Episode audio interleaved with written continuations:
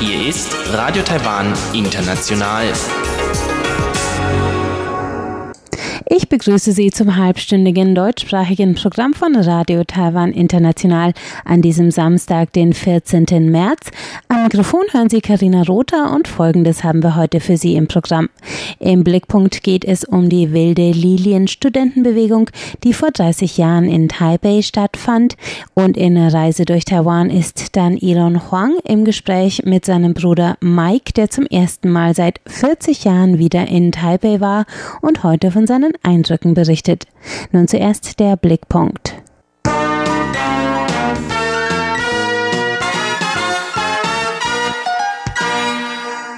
Am 16. März 1990, kommenden Montag vor genau 30 Jahren, begann in Taiwan eine Bewegung, die zu Taiwans größter Studentenbewegung der Nachkriegsgeschichte werden sollte.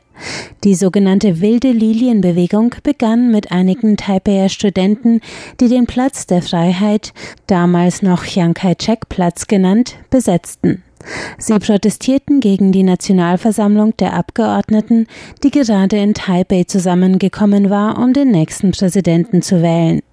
Sie breiteten ein Transparent aus, auf dem stand, wie können wir die Unterdrückung durch 700 Kaiser tolerieren? Gemeint waren damit die 670 Delegierten der Nationalversammlung, die fast alle seit 1946 im Amt waren. Noch vor der Flucht der Kuomintang-Regierung nach Taiwan waren sie in China gewählt worden und hatten seither jeden Präsidenten abgenickt, der in den letzten 40 Jahren über Taiwan geherrscht hatte. Viele der Delegierten waren in ihren 80ern und 90ern und manche nahmen nur vom Krankenbett aus an der Versammlung teil. Dass Taiwans politische Zukunft auch drei Jahre nach Ende des Kriegsrechts noch von denselben überalteten Eliten entschieden wurde, verärgerte die Studenten. Sie forderten die sofortige Auflösung der Nationalversammlung und eine Zusicherung von politischen, verfassungsrechtlichen und wirtschaftlichen Reformen. Es war eine angespannte Atmosphäre, weniger als ein Jahr nach den gescheiterten Studentenprotesten auf dem Tiananmen-Platz in China. Seit mehreren Jahren waren auch in Taiwan die Forderungen nach Demokratie und Menschenrechten lauter geworden und die Zusammenstöße zwischen Polizei und Demonstranten häufiger. Zwei Tage nach Beginn des Sit-ins auf dem Platz erklärten einige Studenten, dass sie in Hungerstreik gingen, bis die Forderungen erfüllt waren. Sofort solidarisierten sich Studierende in ganz Taiwan mit den wilden Lilien und Busse aus dem ganzen Land brachten die Zahl der Besetzer binnen wenigen Tagen auf mindestens 6000. Das erhöhte den Druck auf den neu gewählten Präsidenten Li Dong-hui, der am 21. März in ein Treffen mit den Studentenvertretern einwilligte.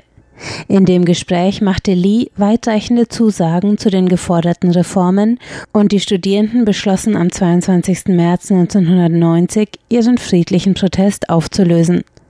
Bald darauf wurde in einer Konferenz zu den nationalen Angelegenheiten die Auflösung der Nationalversammlung zum Ende 1991 und die demokratische Direktwahl des Präsidenten durch die Bevölkerung beschlossen.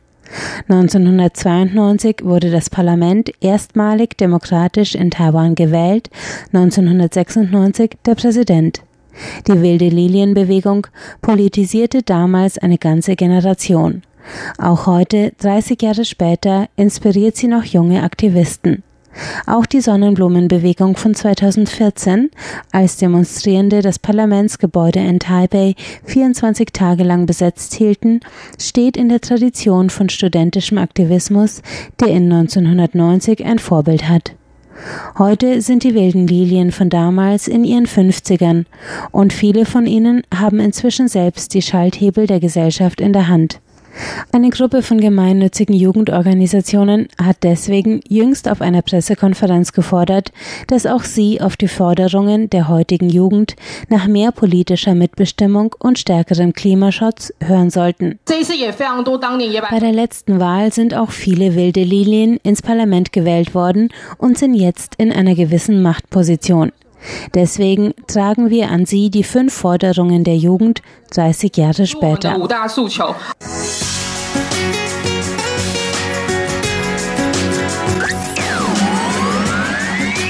Radio Taiwan, international aus Taipei.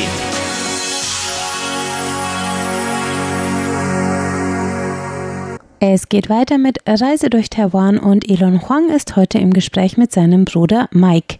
Mike Huang war zuletzt im Kleinkindalter in Taiwan und ist jetzt 40 Jahre später erstmals wieder zurückgekehrt. Heute erzählt er von seinen Eindrücken von Taipei.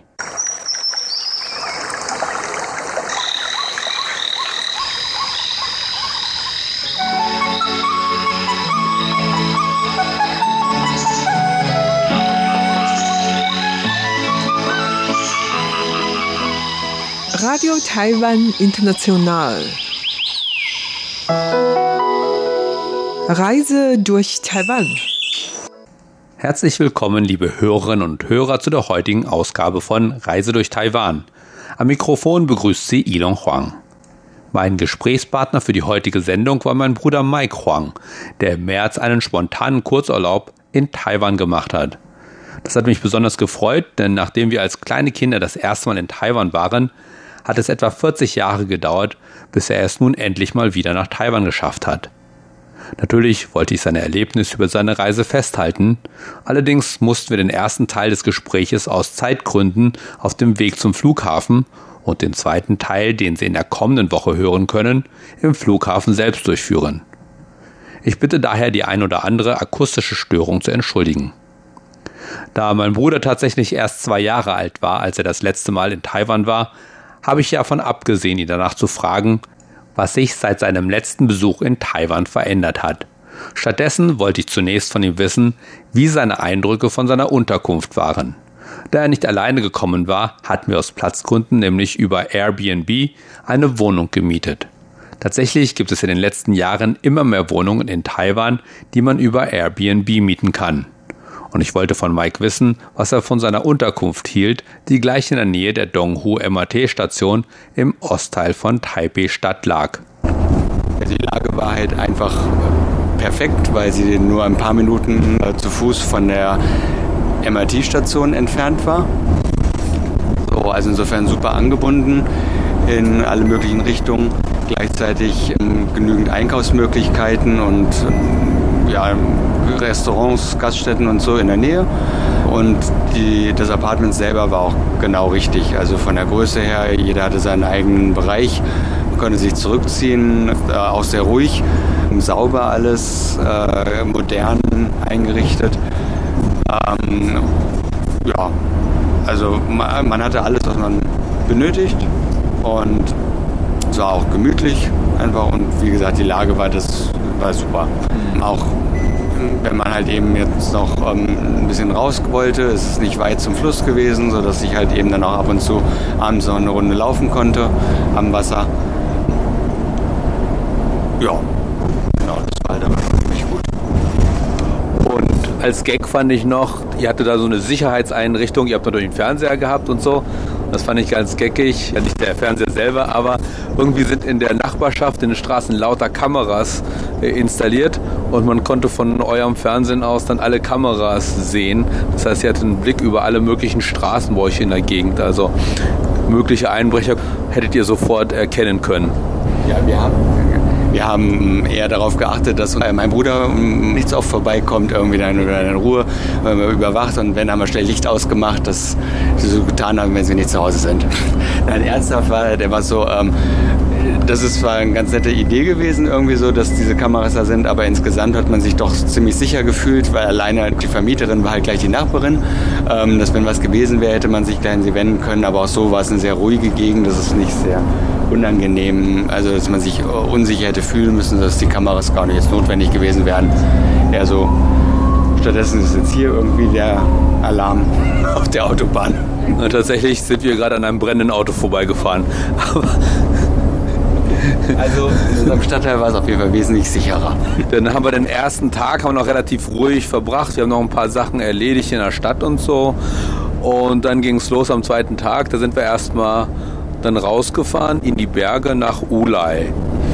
Ja, das war schon, ist mir schon auch bei der Ankunft aufgefallen, als wir mit dem Wagen ähm, in die Stadt reinfuhren vom Flughafen, was dann halt eben auch bei der Fahrt nach Ulai ähm, offensichtlich wurde, dass es eine atemberaubende Umgebung ist, die, ähm, die Landschaft, die man, man sieht von quasi von jedem Punkt von Taipei aus die Berge, die, die Wälder und gleichzeitig dann halt eben der Kontrast zur Großstadt. Metropole hat eine super Mischung und das ist das, was einem sofort überall ins Auge fällt, was wirklich beeindruckend ist. Und dann ging es eben hoch nach Ulai in die Berge eben. Das ist eine interessante Fahrt. Also ich kann auch noch erzählen, dass man da eben auch sehr schön Fahrrad hochfahren kann. Äh, das ist eine tolle Strecke, aber wir sind diesmal halt äh, mit dem Bus gefahren. Und das ist auch eine lustige Fahrt da hoch, würde ich sagen. Was war dein Eindruck? Man hat sich so ein bisschen wie eine Achterbahn gefühlt. Also der Busfahrer hatte einen heißen Fahrstil. Es ging scharf in die Kurve. Ein scharfes An- und Abfahren. Und ähm, ja, also immer so ein bisschen das Gefühl, als wenn man ähm, die Fahrgäste ähm, schnell in den Bus reinspringen oder rausspringen mussten, um überhaupt mitzukommen oder um rauszukommen. Hm, und schon ging es weiter quasi. Aber halt wirklich die Geschwindigkeit ähm, war schon Wahnsinn und natürlich auch der Verkehr, wobei es, je weiter man rauskam aus der Innenstadt, aus dem Innenstadtbereich, desto ruhiger wurde es vom Verkehr. Nur der Fahrstil wurde nicht ruhiger. Richtig. Aber wir sind trotzdem heil angekommen oben. Und dann haben wir uns zu Fuß aufgemacht, eben Ulay, den Ort Ulay zu erkunden. Also der ist ja berühmt für heiße Quellen, der Ort. Ist dir das auch aufgefallen? Ja, also abgesehen davon, dass natürlich auch dann die Informationstafeln überall sind, das ist äh, sehr gute so ja, Informationskultur quasi. Also man findet immer alle Informationen, die man bräuch, bräuchte, irgendwie so, ähm, sieht man aber von Weitem halt schon so die ähm, Quellen dampfen. Also dass man halt eben so mitten im, im Wasser da irgendwie dann plötzlich Dampf aufsteigen sieht. Und wir haben dann tatsächlich auch von einer Brücke aus ähm, unten im Wasser dann badende Menschen am frühen Morgen schon gesehen. So, und so warm war es an dem Tag nicht, so dass eindeutig ist, dass das Wasser sehr warm sein muss. Ja, das ist halt auch eine relativ bekannte Stelle dort oben in dem Bach. Es gibt halt viele Hotels dort noch, also heiße Quellenhotels, aber eben dieser Bach, der dort lang fließt, den du da gesehen hast, den wir von der Brücke gesehen haben, da sind eben heiße Quellen im Bach drin und der ist tatsächlich immer noch frei zugänglich. Das war mir vorher auch nicht bewusst. Ich hatte gedacht, die sind jetzt inzwischen auch abgeriegelt, aber der war tatsächlich noch frei zugänglich. Und ja gut, wir haben uns dann über die Brücke gemacht, über den Fluss rüber und dann haben wir eine kleine Zugfahrt da oben unternommen. Ja, also mit ehemals kann man sagen einer historischen ähm, Zugstrecke von so kleinen Transportwegen, Wegelchen, die ähm, damals zum Holztransport und vermutlich auch zum Personentransport benutzt wurden, die man halt früher eigentlich eher geschoben hat und bei bergab dann halt eben ähm, draufgesprungen ist zum Runterfahren. Und das wurde jetzt aber inzwischen zu einer, ähm, ich schätze mal, dieselbetriebenen ähm, Touristenbahn umgebaut. Knallbunt in verschiedenen Farben. Man muss gleich irgendwie an Hello Kitty denken. Und ähm, also für Kinder sicherlich ähm, schon ein optisches Erlebnis, aber auch so halt einfach wirklich lustig, ähm, mit so einer kleinen Bahn einmal so durch die Berge zu fahren, auch durch kleine Tunnel durch. Auch relativ rasanter Fahrstil, sodass es mal ordentlich durchgerüttelt wurde. Aber gleichzeitig dann, wenn man nicht gerade die Dieselabgase in die Nase bekam, ansonsten halt die frische Bergluft um die Ohren geweht bekam und auch in die Nase rein. Insofern war es eine lustige Fahrt, die aber auch optisch halt einfach sehr angenehm war. Ja, wir haben links und rechts eben Berge gesehen und wir sind, das Endziel war auch der Wasserfall, der berühmte Wasserfall von Ulay. Und das Wetter war zwar nicht ganz toll, aber aus meiner Sicht hat es auch was, ähm, wenn die ganzen Berge so wolkenverhangen sind. Ja, es wirkt unglaublich mystisch. So halt einfach so das dichte Grün, weit und breit, also soweit das Auge reicht, halt ist weit und breit alles, ist alles richtig bewaldet. Und dazwischen nicht nur dieser große Wasserfall, man hat auch immer wieder so zwischendurch zwischen den Bäumen kleine Wasserfälle noch im Wald gesehen. Ähm, und dann aber halt einfach so diese, diese großen, also wirklich sehr tief ins Tal stürzenden Wassermassen und gleichzeitig dann unten im Tal, wo das Wasser dann äh, in den Bach übergeht. Wir haben auch gesehen, also wie, wie, klar das Wasser war. Also teilweise wirkt es richtig tiefblau. oben und das ist also sehr beeindruckend und dann also sowohl durch dieses Wasser, durch das Grün und dann aber durch den Nebel, der aus allen in alle Richtungen ähm, strömte, wirkt es einfach ähm, ganz geheimnisvoll, mystisch, so dass ja man am liebsten halt äh, durch die Wälder gehen würde, um da die ähm, Abenteuer zu erleben quasi und den einheimischen Zwergen und Elfen zu begegnen, die meinen Neffen bestimmt besonders interessieren würden. Und wir haben jetzt aber keine einheimischen Zwergen oder Elfen getroffen oder gesehen. Aber wir haben etwas über die ursprünglichen Einwohner oder Bewohner dieser Gegend gelernt.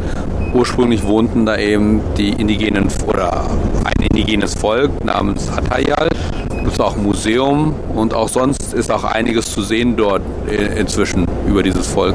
Ja, also gerade halt eben ähm, natürlich die Kleidung, die traditionellen Kleidung, die dort ähm, angeboten werden, die man kaufen kann, ähm, aber auch sonst viele Informationstafeln und große, ich schätze aus Holz geschnitzte, farbige Statuen, die ähm, so die äh, auch die Kleidung, die traditionellen Kleidungsstücke halt eben widerspiegeln. Und ja, auch im, im Atayal-Museum hat man einiges so ein bisschen von der Lebensweise der Atayal eben zu sehen bekommen. Was ist ja so ein bisschen aufgefallen von den Traditionen oder von der alten Kultur?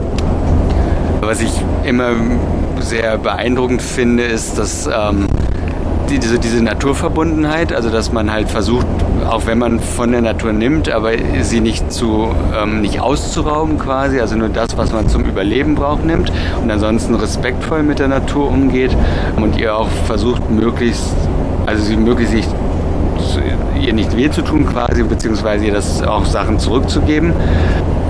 Und wenn man sich so grundsätzlich mit indigenen Völkern weltweit beschäftigt, kann man sehr viele Parallelen, Ähnlichkeiten sehen, sowohl von ähm, den traditionellen Bekleidungen her, als auch der Lebensweise, aber auch von der Musik her, von den Gesängen her. Erinnert sehr vieles an ähm, Ureinwohner selbst bei uns aus Europa, die nordeuropäischen indigenen Völker, die ähm, eine ziemliche Ähnlichkeit aufweisen von vielen kulturellen Hintergründen.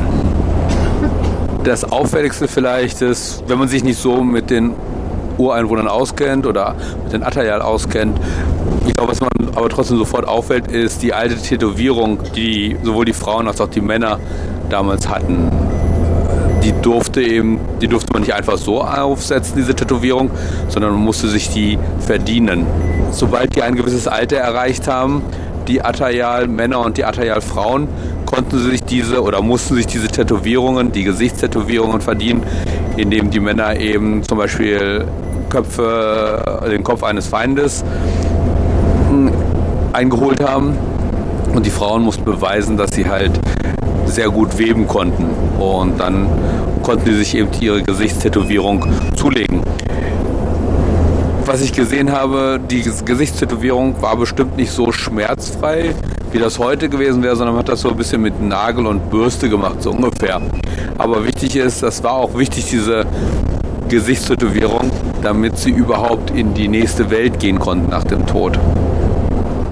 Aber das ist nochmal so als, als, als kleine ergänzende Information zum Atayal-Museum oder das, was wir dort gesehen haben. Und dann war es auch schon langsam früher Nachmittag und dann ging es wieder runter ins Tal. Wir haben uns also mit dem Bus nach Bietern zurückgemacht. Da hatten wir leider nicht mehr so viel Zeit, aber wir sind trotzdem noch ein bisschen am Fluss spazieren gegangen. Was ist dir da so aufgefallen? Sehr lebendig, ähm, sehr abwechslungsreiche ähm, Bepflanzung. Ähm, gleichzeitig auch äh, trotzdem sehr so ein bisschen feiner, schick. So, so, man hätte das Gefühl, als wenn man zu einem Sonntagsausflug quasi geht. Auch alles sehr ähm, großzügig.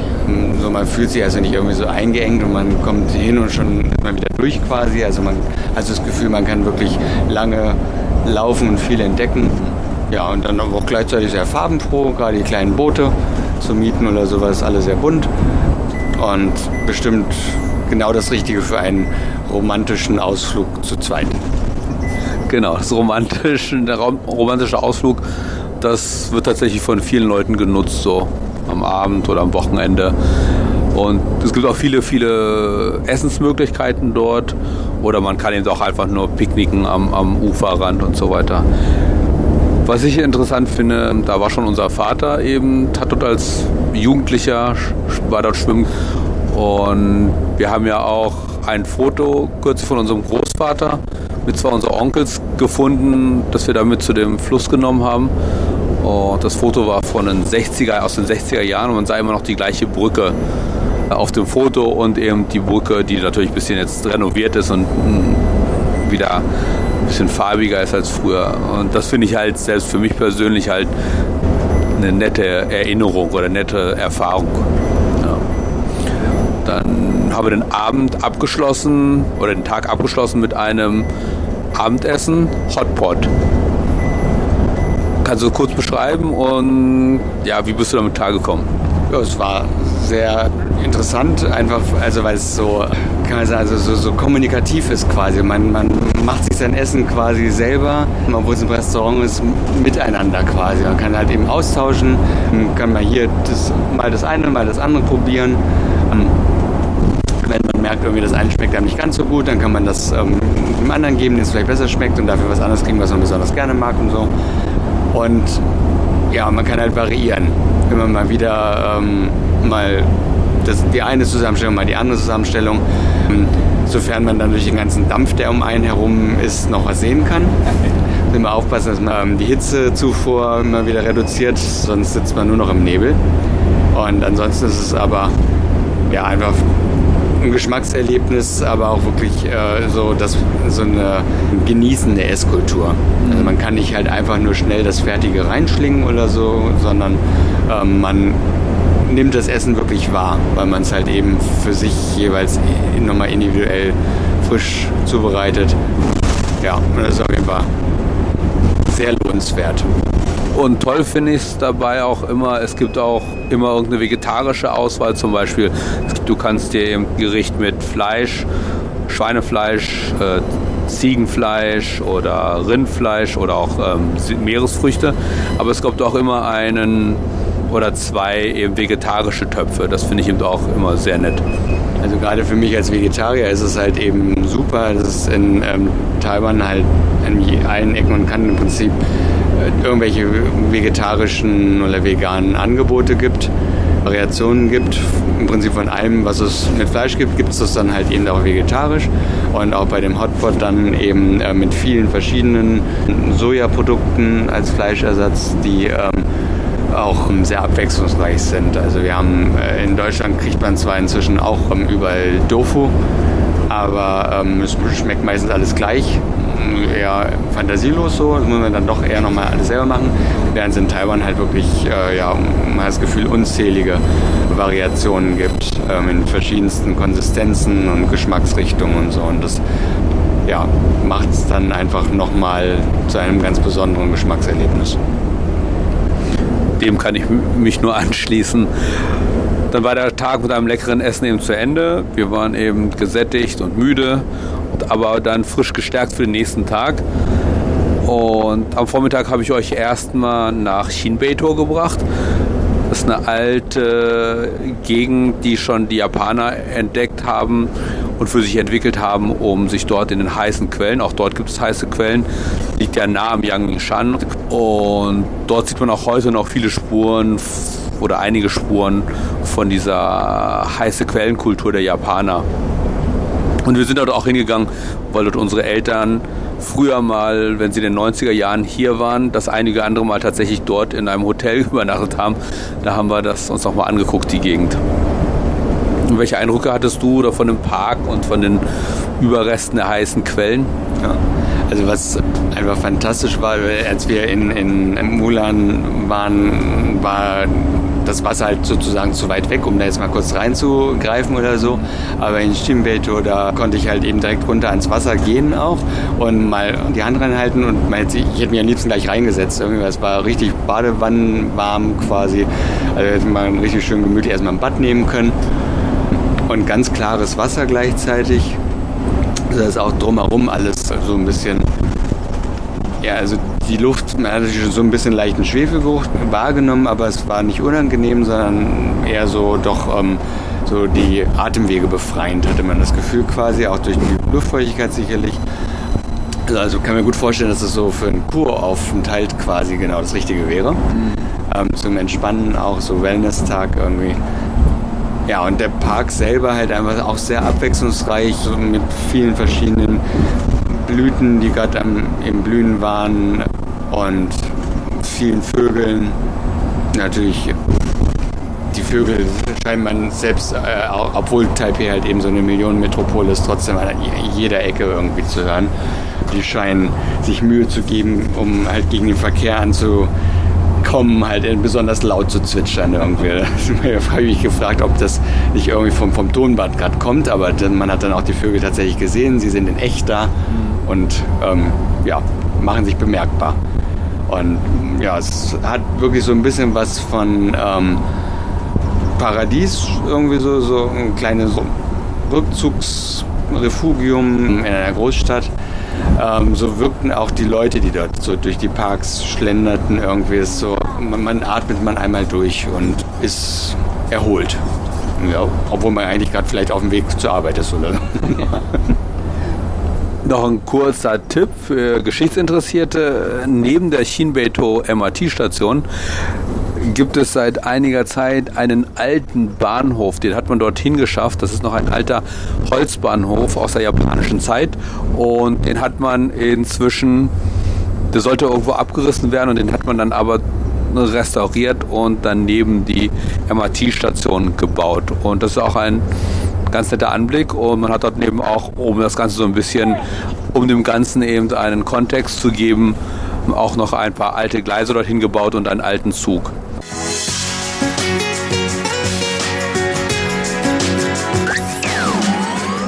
Soweit der erste Teil meines Gesprächs mit Mike Huang über seinen ersten Besuch seit 40 Jahren in Taiwan.